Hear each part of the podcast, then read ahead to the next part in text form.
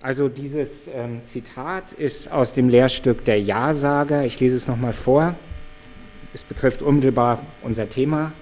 Wichtig zu lernen ist vor allem das Einverständnis. Viele sagen Ja und doch ist da kein Einverständnis. Viele werden nicht gefragt und viele sind einverstanden mit Falschem. Darum wichtig zu lernen vor allem ist das Einverständnis. So heißt es.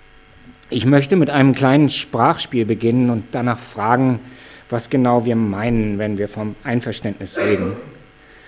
Also wenn jemand nur mitmacht, vielleicht weil er nichts Besseres weiß oder weil er nicht auffallen möchte, würden wir wohl nicht sagen, er sei einverstanden. Oder wenn einer einfach nicht Nein sagen kann, können wir auch kaum vom Einverständnis reden. Ebenso wenig ist jemand einverstanden, der unter Zwang handelt. Und können wir von jemandem sagen, er sei einverstanden gewesen, der die Folgen seines Einverständnisses gar nicht abgesehen hat? Einverstanden sein ist wohl auch etwas anderes als zustimmen. Zumindest wenn das nicht Nein sagen können oder das sich nur anpassen unterhalb der Schwelle des Einverständnisses liegt, ist die Zustimmung nur sehr knapp darüber. Viele würden wohl zögern, sie als Synonym zum Einverständnis zu bezeichnen. Es scheint, als ob das Einverständnis mit einer Verpflichtung daherkommt, dass man sich der Sache, mit der man einverstanden ist, verbindet und dass man sie fördert und nicht nur, dass man ihr nicht im Wege steht. Wenn das so ist, können wir sinnvoll davon reden, dass wir mit etwas einverstanden sind, wenn es sich ganz und gar unserem Einfluss entzieht? Zumindest müssen wir uns in die in Frage stehenden Umstände versetzen und denken können, das würde ich genauso tun oder getan haben. Und können wir mit etwas einverstanden sein, das bereits geschehen ist? Lässt sich so etwas wie Einverständnis nachholen? Also darum wird es zum Beispiel noch gehen müssen. Auf jeden Fall sind die Dinge kompliziert mit dem Einverständnis. Und es kann wohl eine Lehre davon geben. Denn einverstanden sein ist auch ein Aktionsprogramm. Es zielt mit Brecht gesagt, ich zitiere, auf die Gestaltung der Prozesse, denen man selbst unterworfen ist. Und bedeutet daher unbedingt auch, Zitat, nicht einverstanden zu sein. Die Lehre vom Einverständnis ist dann so etwas wie eine Lehre von den gelingenden Handlungen. Einverständnis kann Mittel und Ziel sein. Womit kann ich einverstanden sein? Das heißt, mit welcher Sache, welchem Projekt mich verbinden, um in Verhältnissen leben zu können, die einverständnisfähig sind, grundsätzlich einverständnisfähig sind. Auf jeden Fall lebt es sich leicht, wenn man einverstanden sein kann. Also zuerst, also Brecht spielt dieses Sprachspiel Einverständnis beinahe obsessiv und das zeigt sich schon an diesem Eingangszitat. Er sucht die Schwellen des Einverständnisses zu bestimmen und buchstabiert seine Varianten aus. In vielen seiner Stücke, Gedichte und Prosatexte wird es thematisch und wichtiger noch, er setzt das Einverständnis auch methodisch ein. Ich werde zuerst kurz zu den Schwellen des Einverständnisses bei Brecht kommen, also das, was er als Schwellen identifiziert. Und mir wird es nachher vor allem um das methodisch eingesetzte Einverständnis gehen. Also ich, ich gehe also am Anfang relativ schnell durch eine bestimmte Anzahl von Figuren und gebe Ihnen ein paar Beispiele. Und das erste ähm, ist ein Stück aus dem Jahre, also mit, ja, das Brecht bereits 1919 begonnen hat zu schreiben und immer wieder umschrieb und zuletzt mit Elisabeth Hauptmann bearbeitet hat. Und das Stück heißt Mann ist Mann. Und ähm, dies ist eine kleine Szene daraus, die ich Ihnen auch vorlesen werde. Leo Katja, die Läden sind zu und die Fische sind ausverkauft. Gali G. Sehen Sie, ich, ein Mann von großer Vorstellung, habe einen Fisch zum Beispiel schon satt, bevor ich ihn gesehen habe. Da gehen Sie hin, einen Fisch zu kaufen und dann erstens kaufen Sie diesen Fisch und zweitens tragen Sie ihm heim diesen Fisch und drittens kochen Sie ihn gar, diesen Fisch und viertens fressen Sie ihn auf, diesen Fisch und des Nachts, wenn Sie schon unter Ihre Verdauung einen Strich ziehen, dann sind sie immer noch mit demselben traurigen Fisch beschäftigt, weil sie eben Leute ohne Vorstellungsgabe sind. Leo Katja, dann schlage ich Ihnen vor, für das Geld, das Sie für diesen Fisch bestimmt haben, diese Gurke zu kaufen. Aber ich benötige allerdings keine Gurke. Ich hätte nicht gedacht, dass Sie mich so beschämen würden. Wenn Sie mir diese Gurke jetzt doch ablassen würden, wäre hier das Geld. Uriah zu Jesse und Polly, das ist der Mann, der nicht Nein sagen kann. Das ist unser Mann. Gali geht zum Markt, um einen Fisch zu kaufen. Und weil er nicht Nein sagen kann, gerät er in die Kolonialarmee. Er muss dort einen Soldaten ersetzen. Und er wird am Ende zu einer Kampfmaschine ummontiert. Er lässt alles mit sich machen. Man müsste eigentlich von einer äußerst aktiven Passivität sprechen, denn er lässt nicht nur alles mit sich machen, das, was aus ihm gemacht wird, wird dann tatsächlich ganz und gar seine Identität. Er vergisst, was er vorher war. Und das ist in dieser kleinen Szene schon vorbereitet. Er redet sich selbst aus dem Fisch, den er nicht bekommen kann, heraus. Da gehen sie hin, einen Fisch kaufen. Und wenn er nach der Gurke fragt, scheint es, als hätte er sie immer schon gewollt. Auch im folgenden Gedicht geht es um eine aktive Anpassung. Dennoch ist sie anderer Art. Sie erfordert ein hochreflektiertes Verhalten. Das ist aus dem Lesebuch für Städtebewohner und Sie kennen es vielleicht. Trenne dich von deinem Kameraden auf dem Bahnhof, gehe am Morgen in die Stadt mit zugeknöpfter Jacke, suche dir Quartier und wenn dein Kamerad anklopft, öffne, oh öffne die Tür nicht, sondern verwisch die Spuren. Wenn du deinen Eltern begegnest in der Stadt oder sonst wo, geh an ihnen vorbei, biege um die Ecke, erkenne sie nicht, ziehe den Hut ins Gesicht, den sie dir schenkten, zeige, oh zeige dein Gesicht nicht, sondern verwisch die Spuren. Ist das Fleisch, das da ist, spare nicht, gehe in jedes Haus, wenn es regnet, und setze dich auf jeden Stuhl, der da ist, aber bleibe nicht sitzen und vergiss deinen Hut nicht. Ich sage dir, verwisch die Spuren. Was immer du sagst, sage es nicht zweimal. Findest du einen Gedanken bei einem anderen, verleugne ihn. Findest du deinen Gedanken bei einem anderen, verleugne ihn. Wer seine Unterschrift nicht gegeben hat, wer kein Bild hinterließ, wer nicht dabei war, wer nichts gesagt hat, wie soll der zu fassen sein? Verwisch die Spuren. Sorge, wenn du zu sterben gedenkst, dass kein Grabmal steht und verrät, wo du liegst, mit einer deutlichen Schrift, die dich anzeigt und im Jahr deines Todes, das dich überführt, noch einmal verwisch die Spuren. Das wurde mir gesagt. Das Verschwinden eines Subjektes wird hier nicht von außen erzwungen, es soll von ihm selbst geleistet werden und führt zu keiner neuen Identität. Diejenige, der dies gelingt, muss zwar ein Wissen über die Folgen ihrer Handlung haben, aber keineswegs einverstanden sein mit der Welt. Einverständnis spielt gerade keine Rolle, das Gegebene ist als Unveränderbares akzeptiert, es gilt nur, nicht gefasst zu werden und nie dagewesen zu sein. So verhalten sich Menschen auf der Flucht. Als Walter Benjamin, wahrscheinlich Anfang der 1930er Jahre, Brecht Gracians Handorakel schenkt, ein Büchlein aus dem 17. Jahrhundert mit Maximen für das Überleben in der höfischen Welt, ein Buch, das zum Neostoizismus gerechnet wird, erkennt Brecht sofort die Verwandtschaft mit seinem Lesebuch für Städtebewohner. Es handelt sich bei beiden, so Helmut Lehten und Erdmut Wizisler, um Techniken der Mimikrie zu einer Zeit, in der die Horizonte der Orientierung einstürzen und der Bewegungsraum der Menschen unter kriegerischer Spannung steht. Zitat Ende. Der Unterschied jedoch bleibt beträchtlich. Brecht affirmiert diese Techniken im Lesebuch nicht, er stellt sie aus. Das, zeigen, das zeigt bereits jener mitlaufende Distanzmarker, das wurde mir gesagt. Schließlich ein drittes Beispiel für etwas, was wir vielleicht ein defensives, affirmatives Verhalten nennen können, weil man nicht Einverständnis dazu sagen kann. Und nun verwendet ein Begriff, Brecht einen Begriff, der dem das Einverständnis sehr nahe kommt und doch die Differenz klar markiert. Also hier haben wir den Fall vielleicht des Zwanges. Es ist ein Ausschnitt. Ah.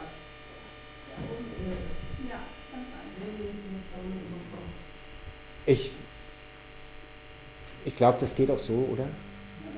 War das die ganze Zeit so? Ist nur bei dem einen? Okay, gut. Also hier verwendet, hier verwendet Brecht einen Begriff, der dem das Einverständnis sehr nahe kommt. Ähm, Ballade von der Billigung der Welt. Ich bin nicht ungerecht, doch auch nicht mutig. Sie zeigten mir da heute ihre Welt, da sah ich nur den Finger, der war blutig, da sagte ich eilig, dass sie mir gefällt. Den Knüppel über mir, die Welt vor Augen, stand ich vom Morgen bis zur Nacht und sah, sah, dass als Metzger Metzger etwas taugen und auf die Frage, freut's dich, sagte ich ja. Und von der Stund an sagte ich ja zu allem, lieber ein Feiger als ein toter Mann, Nur um in diese Hände nicht zu fallen, billige ich, was man nicht billigen kann. Das ist eine sehr lange Ballade, es ist nur ein kurzer Ausschnitt. So, so viel zum vielleicht ähm, ja, def defensiven, affirmativen Verhalten. Es gibt mehr davon, aber in Brechts Stücken aus den 1920er Jahren, kann ich durch diese Brille nicht richtig schauen? Ähm, vielleicht brauche ich eine bessere. In Brechts Stücken aus den 1920er Jahren tauchen eine Reihe von Protagonisten auf, die nicht äußerer, sondern innerer Nötigung folgen. Also dabei geht es dann nicht um die Defensive, sondern um die Subversive. Aber auch hier fällt es der Nötigung wegen schwer zu sagen, sie seien einverstanden mit ihren Bedürfnissen und Trieben. Immerhin gehen sie nicht in der Welt verloren, die Welt geht an ihnen verloren und mit ihnen unter. Und dieser Untergang wird dann zum eigentlichen Thema Brechts. Er schreibt 1919 in sein Tagebuch, ich habe die Liebe zu den Untergehenden und die Lust an ihrem Untergang. Und der Satz erinnert nicht zufällig an Zarathustras Diktum, ich liebe die, welche nicht zu leben, zu leben wissen, es sei dann als Untergehende, denn sie sind die Hinübergehenden. Mit dem Untergang ist der Aufgang eines neuen anderen verbunden. Dem Untergang kann man zustimmen oder vielleicht tatsächlich mit ihm einverstanden sein, weil er sich dadurch beschleunigen lässt. Das, da wäre also zuallererst und berühmterweise Baal, ein frühes Stück von Brecht, zeige Ihnen hier nur einen kleinen Ausschnitt. Choral des großen Baal und das große Weib Welt, das sich lachend gibt, dem, der sich zermalmen lässt von ihren Knien, gab ihm einige Ekstase, die er liebt, aber Baal starb nicht, er sah nur hin. Nicht so faul, sonst gibt es nicht Genuss. Was man will, sagt Baal, ist, was man machen muss. Und sein Stern gefällt ihm, Baal ist rein verliebt, schon weil es für Baal einen anderen Stern nicht gibt. Dann könnte man sagen, wo man etwas tun muss, was man will, ist, was man machen muss. Da ist kein Einverständnis. Dort, wo es keine Alternativen gibt, weil es für Baal einen anderen Stern nicht gibt, ist wohl auch keines. Baal folgt dem Gesetz seiner Triebe und zerstört alles um ihn herum. Calvin hingegen, eine Figur aus dem Fragment, eine Familie aus der Savanna, Sohn einer Bauernfamilie, der in die Stadt geht, um Geld zu machen, um, wie es heißt, sich sein Stück Fleisch herauszuschneiden, kommt zu dieser ganz und gar nietzscheanischen Einsicht. Heute, Nacht und Morgen und auch die nächsten Jahre noch verderben viele. Sie müssen damit fertig werden. Ich bitte, dass Sie sich beeilen. Man muss ihnen nur sagen, dass es eine neue Zeit gibt. Wenn sie fort sind, das tröstet sie. Die Städte sind besser als sie. Das gibt ihnen vielleicht Mut. Wir, dieser Abschaum, werden aufhören ich bin der Erste, der stirbt. Calvin begreift sein Leben nach Trieb und Bedürfnis, für das in Brechts Stück jetzt der Trieb nach Geld einsteht, als dem Mittel, alle Triebe zu befriedigen, also ein erstes Moment von ökonomischer Analyse. Calvin begreift sich selbst als Hindernis dafür, dass eine andere und bessere Zeit beginnen kann. Er ist einverstanden mit dem Untergang und sucht ihn so voranzutreiben. Das Stück, an dem, an dem Brecht zeitgleich schreibt und das einen solchen Untergang bereits programmatisch im Titel trägt, nämlich der Untergang des Egoisten Johann Fatzer, spielt dann Baal und Calvin als Konflikt durch. Fatzer will, wie Calvin, die neue Zeit und die Revolution und dennoch ganz seinen Trieben folgen, ohne unterzugehen. Er ist einverstanden mit beidem. Und er hat nicht gelernt, so könnte man sagen, das Einverstandensein immer auch heißt, nicht einverstanden zu sein. Das Stück setzt dies als Aporie in Szene, über die es selbst unabschließbar wird.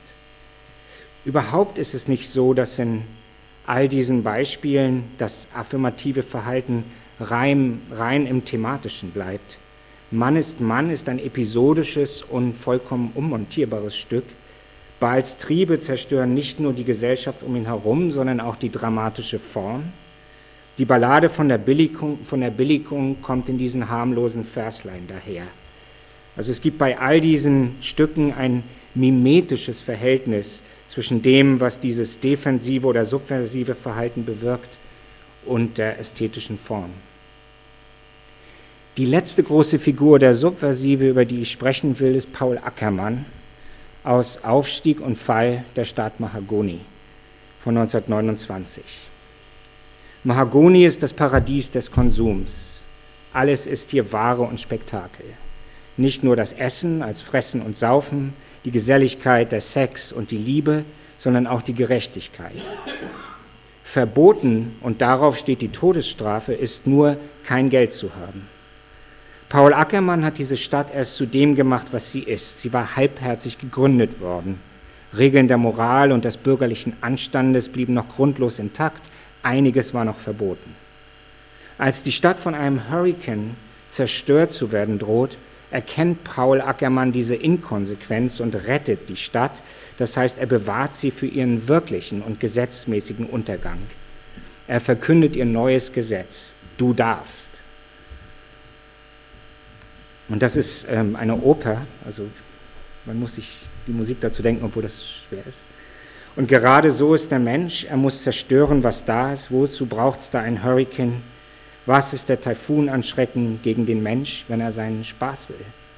Wir brauchen keinen Hurrikan, wir brauchen keinen Taifun, Taifun, denn was er an Schrecken tun kann, das können wir selber, das können wir selber, das können wir selber tun. So wie wenn es einen Hurrikan gibt, so wollen wir leben, wollen tun nur, was uns beliebt. Hier fallen das defensive und das subversive Moment zusammen. Die innere Nötigung wird über die Ware zum äußeren Zwang und umgekehrt. Mit Mahagoni genügt es daher nicht mehr die Analyse von Einverständnis, so wollen wir leben, aus der Perspektive der Hauptfigur vorzunehmen. Paul Ackermann funktioniert anders als Galigé oder Baal, als Fatzer oder Calvin. Pauls Geschichte hat einen Erzähler, der sich direkt an das Publikum wendet. Die verschiedenen Stationen des Stücks, und es sind Stationen, werden als Theaterszenen präsentiert. Hier wird gezeigt, und gleichzeitig gezeigt, dass gezeigt wird. Wir wohnen einer Präsentation bei.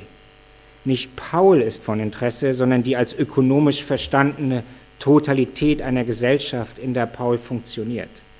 Eine Gesellschaft, so die Diagnose, die berechtigte Glücksansprüche, Ansprüche auf Befriedigung unserer Bedürfnisse, Instinkte und Triebe nur in der Form der Ware erfüllen kann. Etwas fehlt, so wird es beinahe endlos in einem Lied skandiert. Das Einverständnis wird nur noch exemplarisch, und zwar als Einverständnis mit dem Falschen oder genauer als Einverständnis in einer falschen Welt gezeigt. Und es ist daher auch von der Nötigung ununterscheidbar. Und das ist die erste Form, die das epische Theater annimmt, könnte man sagen, und die in diesem Zeigen des Zeigen steckt. Thematisch und methodisch, jetzt also konstruktiv, wird das Einverständnis schließlich in Brechts, Weils, Eislers, Dudorfs und Hauptmanns Lehrstücken, um zumindest die wichtigsten Mitarbeiter zu nennen. Und Mitarbeit ist hier bereits das falsche Wort und ich komme darauf noch zurück. Also in diesen Lehrstücken wird das Einverständnis nicht nur thematisch, sondern auch methodisch. Vielleicht lässt sich jetzt überhaupt erst vom Einverständnis sprechen. Und es gibt nur sechseinhalb Lehrstücke, Sie entstehen alle zwischen 1929 und 1935. Da ist der Lindbergh-Flug, der erst im Nachhinein zum Lehrstück erklärt wird, der später der Ozeanflug heißt. Das Badener Lehrstück vom Einverständnis, es setzt den Lindbergh-Flug fort. Der Ja-Sager, von dem das Zitat war, auf den wenig später der Nein-Sager folgt. Die Ausnahme und die Regel, die Maßnahme und das weitgehend unbeachtet gebliebene Stück, die Horatia und die Kuratia. Und wie schon die Titel andeuten, Ja-Sager, Nein-Sager, Badener Lehrstück vom Einverständnis, ist das Einverständnis hier ein wirklich definierendes Moment für das ganze Genre, würde ich sagen. Und das Badener Lehrstück vom Einverständnis konzeptualisiert das, was Einverständnis ist, genau wie es in Mahagoni geschieht mit der Idee des Sturmes. Mein Paul Ackermann kennt, ich zeige Ihnen das Zitat, Entschuldigung. Als der Denkende in einen großen Sturm kam, saß er in seinem großen Fahrzeug und nahm viel Platz ein. Das erste war, dass er aus dem Fahrzeug stieg. Das zweite war, dass er seinen Rock ablegte.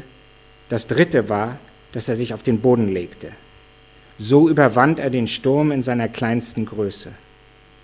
Wenn der Denkende den Sturm überwand, so überwand er ihn, weil er den Sturm kannte und er einverstanden war mit dem Sturm.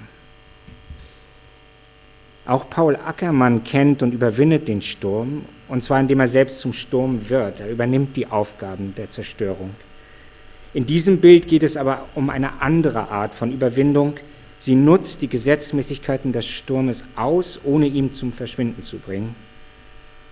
Und wie in Margoni ist der Sturm hier nur ein Sinnbild. Das Verhalten zum Sturm repräsentiert etwas anderes.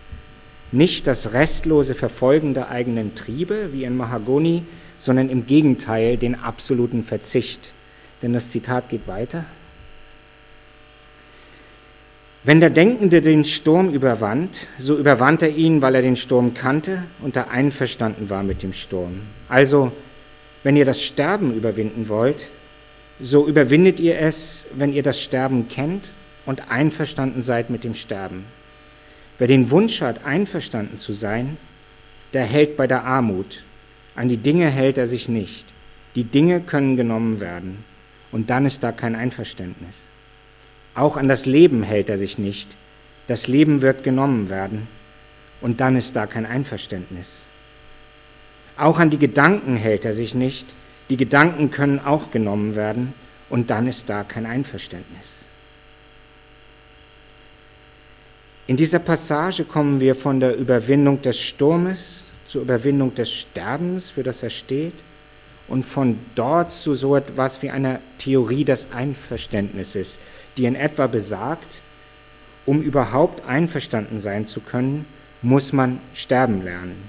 Das heißt lernen, dass das, was einem ohnehin genommen werden kann, die Dinge, das Leben, die Gedanken, man muss lernen, dass immer bereits dies immer bereits aufgegeben zu haben. Und man soll dieses Aufgeben, so kann man die Passage verstehen, zur Haltung machen, sich bei der Armut halten, beziehungsweise bei der Einsicht in die Besitzlosigkeit anhalten und stehen bleiben und sie zum Ausgangspunkt allen weiteren Denkens und Handelns machen. Ein Moment wirklicher Freiheit. Es gibt nichts mehr, das einen bestimmt festhält oder an das man sich halten muss. Und dies ist zugleich der Moment, an dem paradoxerweise das Sterben selbst überwunden ist, weil es aufgehört hat, ein Widerstand zu sein. Sokrates Worte klingen hier nach, die er kurz vor seiner Verurteilung gesprochen haben soll und die die Stoiker nicht müde werden zu zitieren. Sie können mich zwar töten, aber schaden können sie mir nicht. Sokrates ging dabei aber gerade davon aus, dass ihm die Gedanken nicht genommen werden können. Darauf gründet seine Einsicht. Und diese Lehrstückpassage endet bezeichnenderweise mit dem Verweis auf die Gedanken, nicht mit dem Leben. Man könnte fragen, welche Absicherung hat eine Haltung der Armut ohne die Gedanken, die sie schließlich überhaupt erst plausibel machen? Und wie kann man eine solche Haltung aufrechterhalten unter Verzicht auf Begründbarkeit?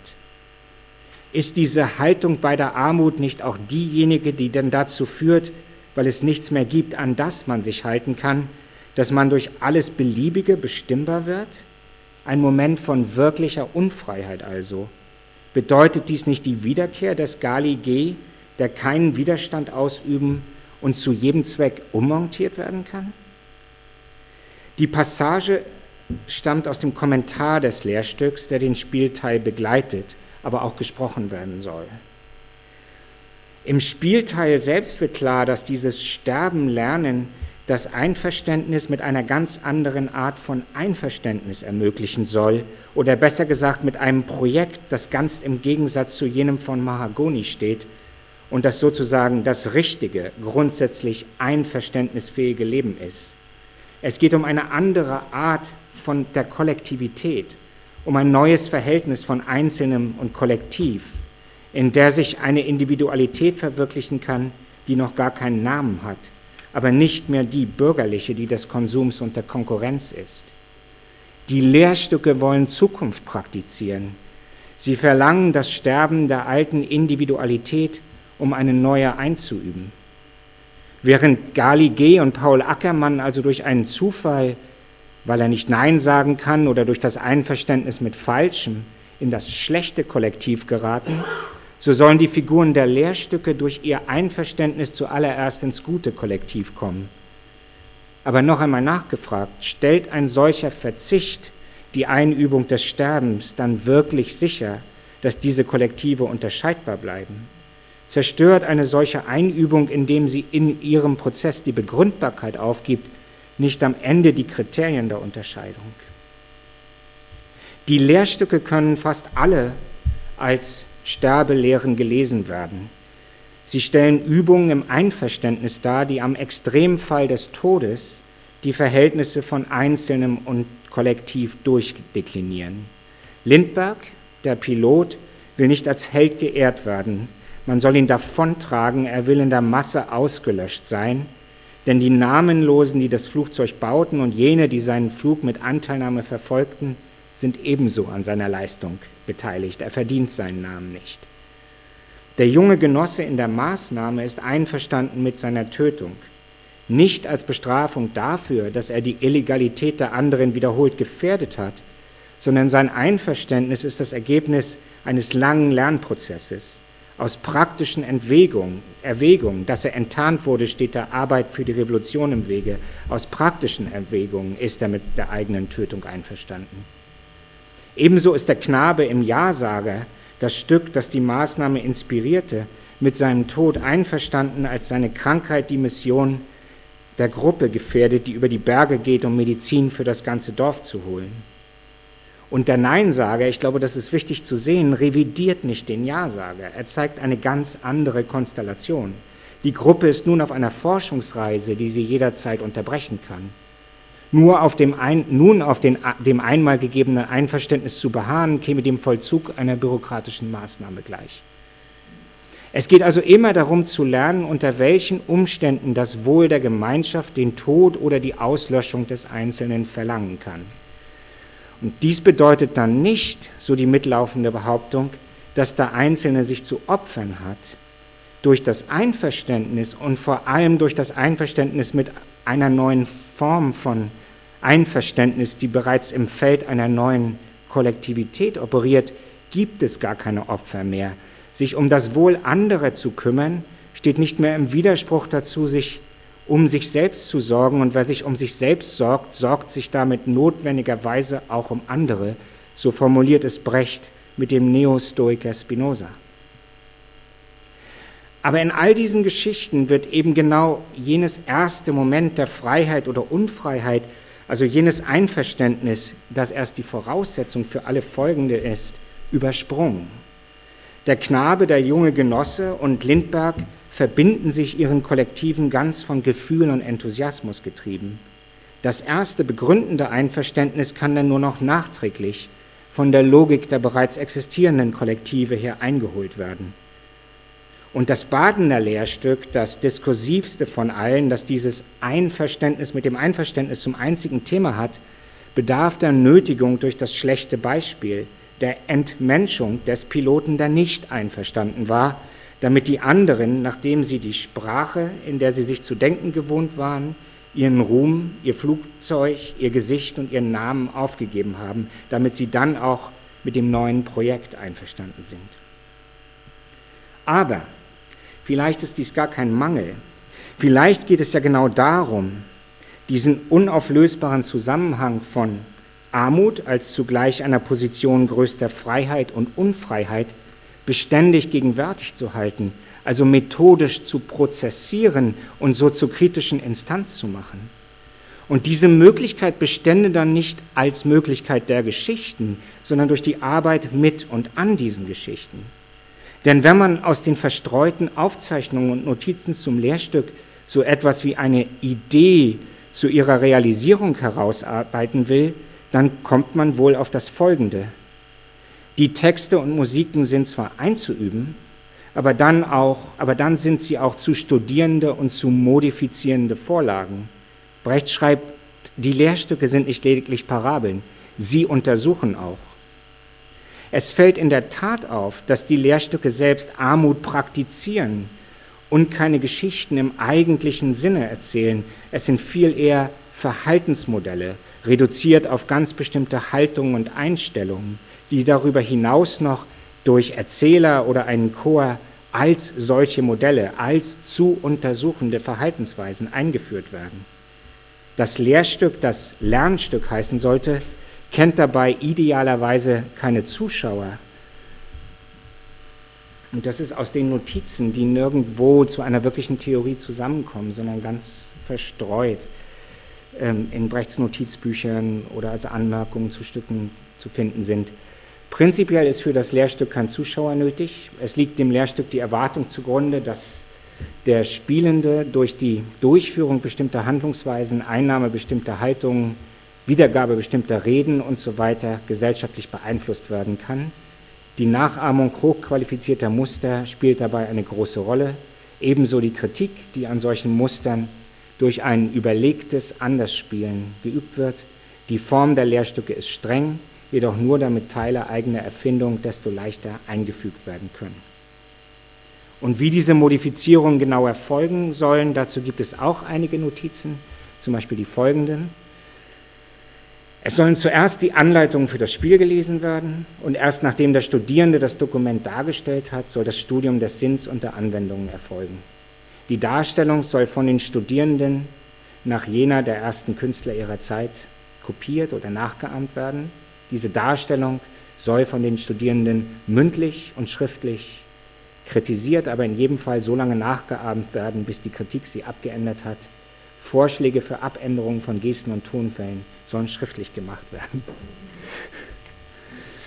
Brecht schreibt ergänzend ähm, oder an anderer Stelle, es handelt sich natürlich nicht um eine mechanische Abrichtung. Zitat Ende. Und er vergleicht die Arbeit am Lehrstück mit dem Jazz. Es geht darum, Zitat, eine neue Einheit von Freiheit des Einzelnen und Diszipliniertheit des Gesamtkörpers zu erzielen, improvisieren mit festem Ziel. Zitat Ende. Was das Lehrstück also vorsieht, ist die kollektive künstlerische Arbeit, also die künstlerischen Produktionsmittel gehören ganz den Produzenten an der Idee des Kollektivs, es ist die kollektive Arbeit an der Idee des Kollektivs, am Verhältnis des Einzelnen zum Kollektiv, wie es in den Texten formuliert ist. Und durch diese Arbeit bildet sich das neue Kollektiv überhaupt erst heraus. Die Texte formulieren also keineswegs das Ziel, sondern nur die Richtung. Was Kollektivität sein kann, wird erst im Laufe der Arbeit daran bestimmbar. Auch methodisch sind die Lehrstücke also ganz und gar Übungen im Einverständnis. Die Spielenden erarbeiten sich, ausgehend von den Textvorlagen, erst eine Form von Kollektivität, mit der sie einverstanden sein können. Zwischen den Themen der Geschichte und ihrer Inszenierung soll sich idealerweise ein reflexives Verhältnis bilden, sodass diese Kollektivität zugleich dem Test in der Praxis ausgesetzt ist. Das klingt gut aber ist damit auch jenes erste Einverständnis aus der Haltung der Armut heraus methodologisiert. Anders gefragt, wie kommen die Spielenden überhaupt dazu, sich auf das Spiel einzulassen oder mit der Richtung einverstanden zu sein? Und welche Möglichkeiten gibt es für sie noch, mit der ganzen Spielvorlage nicht einverstanden zu sein, gerade wenn ihre Modifizierung erst von der bereits erfolgten Einübung aus, also immer von innen her geschieht, durch die dramatischen, wie sagt man, Untertexte über die Veränderung der Tonfälle und Gesten und nur durch Teile eigener Erfindung. Brecht stellt diese Fragen selbst und findet eine vielleicht überraschende Antwort. Er fragt, was könnte jemanden zwingen, mitzutun und erzogen zu werden? Also was könnte jemanden zwingen, mitzutun und erzogen zu werden? Und die Antwort lautet, nur der Staat.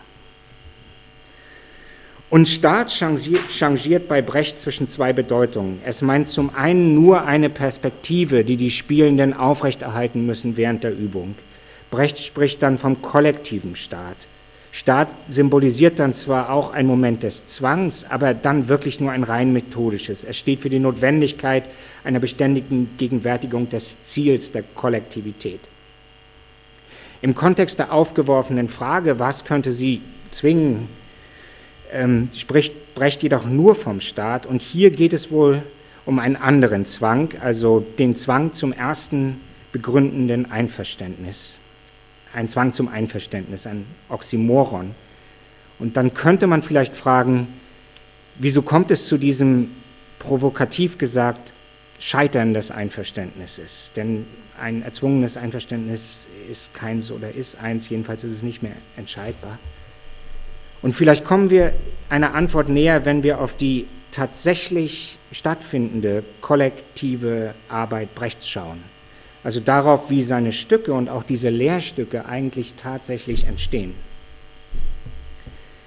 Brechts Texte sind immer schon bereits in seiner Augsburger Zeit kollektiv entstanden. Er hat alle und jeden nebenher und in kontinuierlicher, enger Mitarbeit in die künstlerische Produktion einbezogen. Das heißt vielerlei.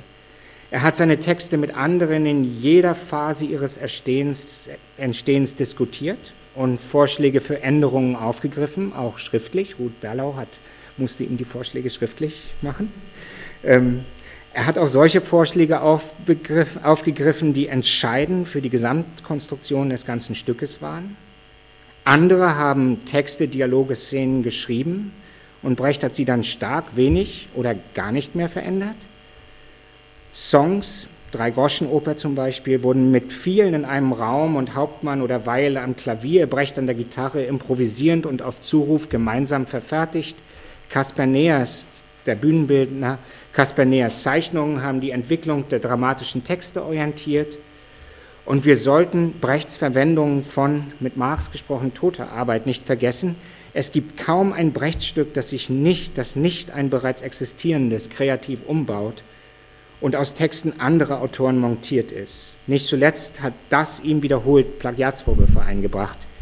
Das Lehrstückkonzept selbst ist überhaupt nicht denkbar ohne Lakes revolutionäres Kindertheater und die programmatische Form, die es dann durch Benjamin und Lakes erhält oder durch die Gebrauchsmusikbewegung der 1920er Jahre. Und der Lindbergh-Flug thematisiert ja gerade diese Form von Kollektivität. Er könnte gar nicht fliegen, hätten andere nicht die Motoren entwickelt und gebaut. Diese tatsächliche Kollektivität wird von denen, die sich mit Brecht beschäftigen, entweder als emanzipative Praxis gelobt oder als, als exploitatives Unternehmertum getadelt.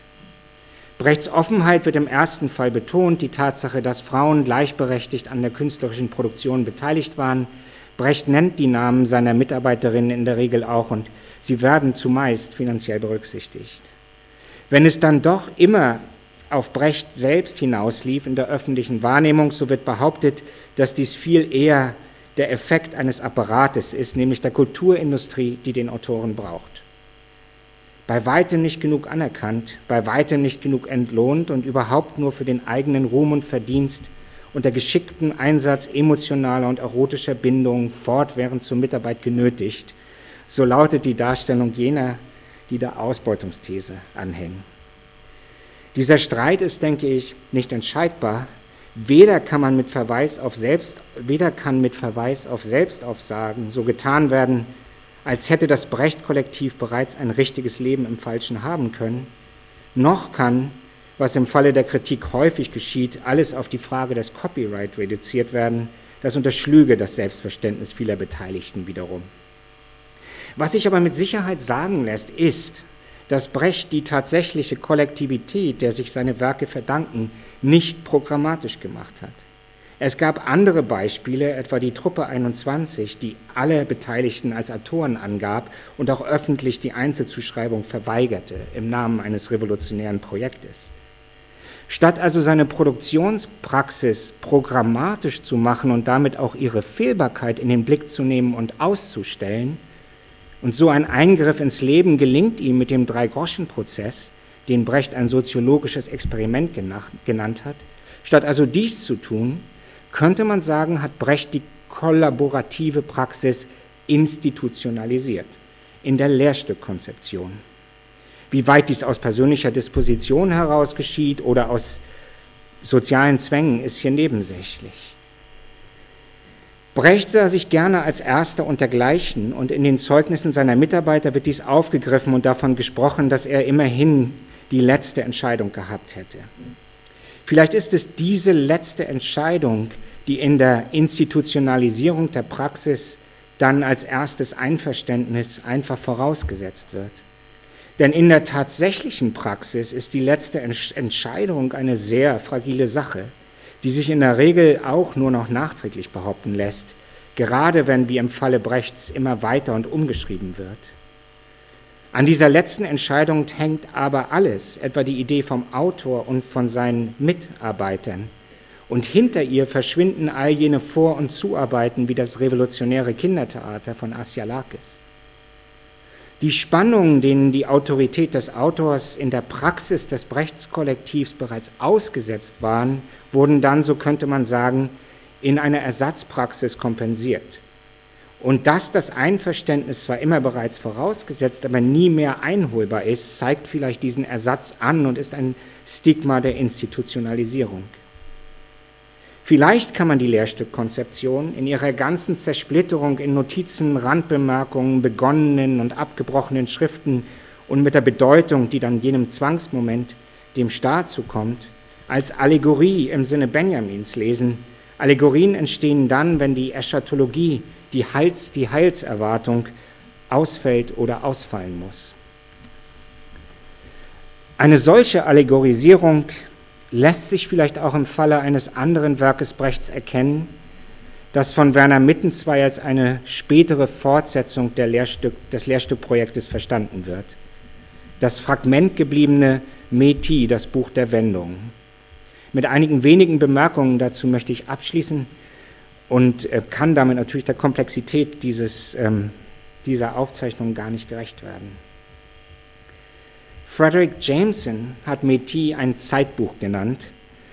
Brecht verarbeitet darin, während er von einem Land ins andere flüchtet, mit ästhetischer Distanz, was um ihn herum geschieht. Die Moskauer Prozesse, den Hitler-Stalin-Pakt, den Verlauf des Krieges und auch seine Liebesbeziehung zu Ruth Berlau. Eines der Aphorismen aus Métis könnte vielleicht das Motto des ganzen Buches abgeben. Ich zitiere in unserer Zeit ist der Einzelne nur ein Teil und die Lage besonders veränderlich. Es gibt keine einfachen Handlungen mehr. Zitat Ende.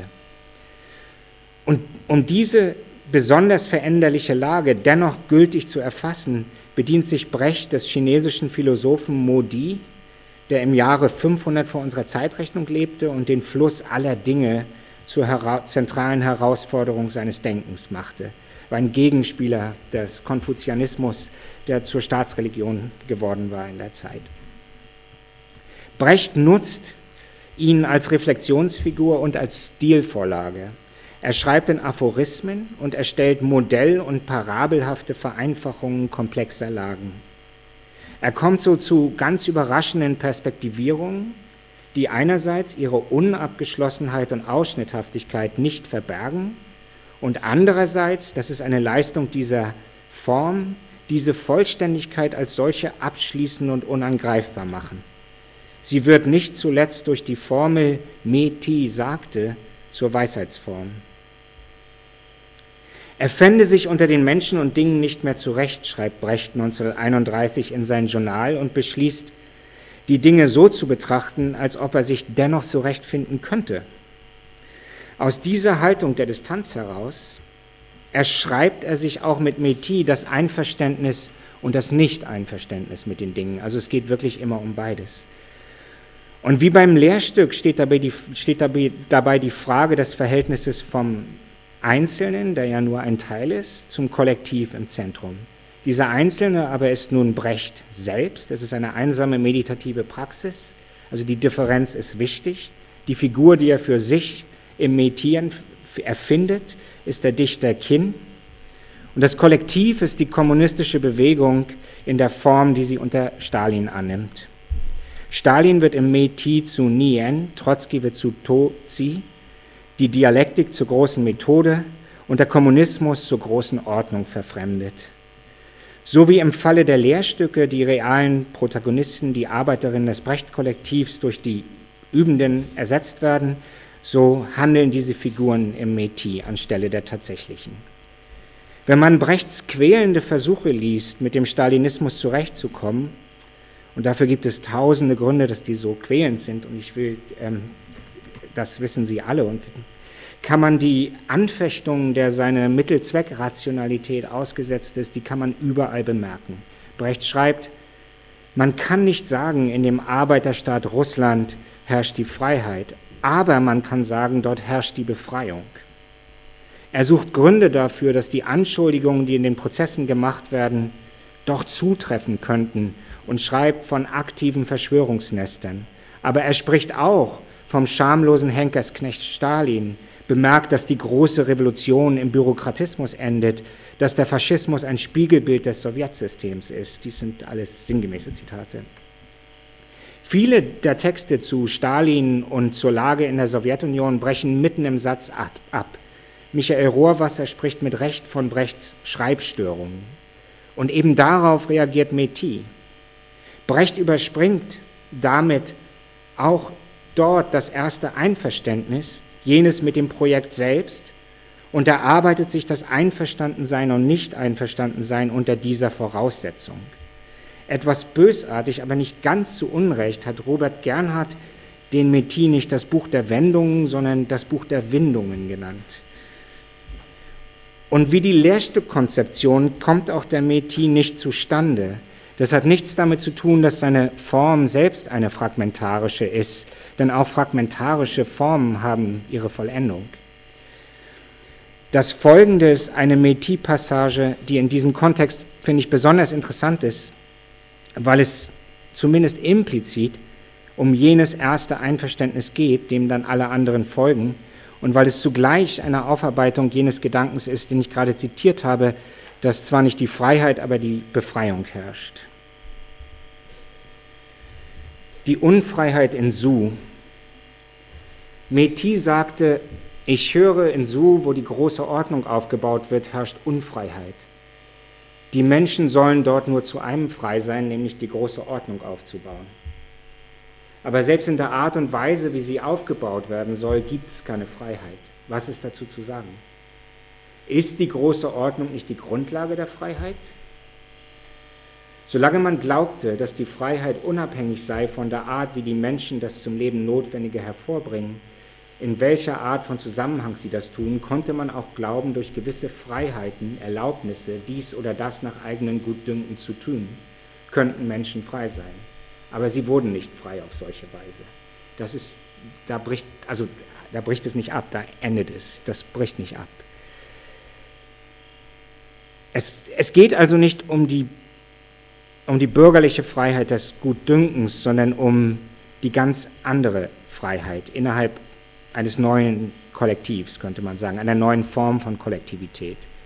Die Bedingungen für diese, Brecht spricht an anderer Stelle auch im Metis von der Befreiung der Produktivkräfte, ihrer vollen Entfaltung durch Vergesellschaftung, muss selbst erst hervorgebracht und kann gerade nicht mit Hilfe jener bürgerlichen Freiheit hervorgebracht werden, die sie schließlich abzulösen hat. So könnte man das paraphrasieren, dem, man tut dem nicht ganz recht, wenn man das so tut, aber so könnte man es paraphrasieren. Diese Logik funktioniert allerdings nur mit Hilfe einer Versetzung, denke ich. Die Art und Weise des Aufbaus ist nämlich zum einen die tatsächliche Form der Kooperation vor Ort, also wie arbeiten die Leute zusammen, wie vollzieht sich das eigentlich. Zum anderen meint es aber ganz abstrakt die Produktionsweise, also gesellschaftliches Eigentum, innergesellschaftliche Arbeitsteilung und so weiter. Und die Produktionsweise wird hier stillschweigend für die Praxis eingesetzt. Und damit ist die Freiheit nur noch ein Versprechen, das erst hervorzubringen ist. Also sie ist erst hervorzubringen. Mit Marcuse könnte man einwenden, dass kein Ziel erreichbar ist, das in den Mitteln, die dafür eingesetzt werden, nicht bereits enthalten ist. Hier vollzieht sich also etwas im Text, und deswegen will ich damit enden, hier vollzieht sich hier etwas im Text selbst oder es wird sichtbar im Text, was das methodisch eingesetzte Einverständnis mit Bezug auf, ich sage jetzt mal in Ermangelung eines anderen Begriffes, reale Praxis überhaupt leistet. Also seine Funktion, eine Funktion des Einverständnisses wird hier deutlich und das ist die Formwerdung von Praxis nach dem Ausfall der Heilserwartung.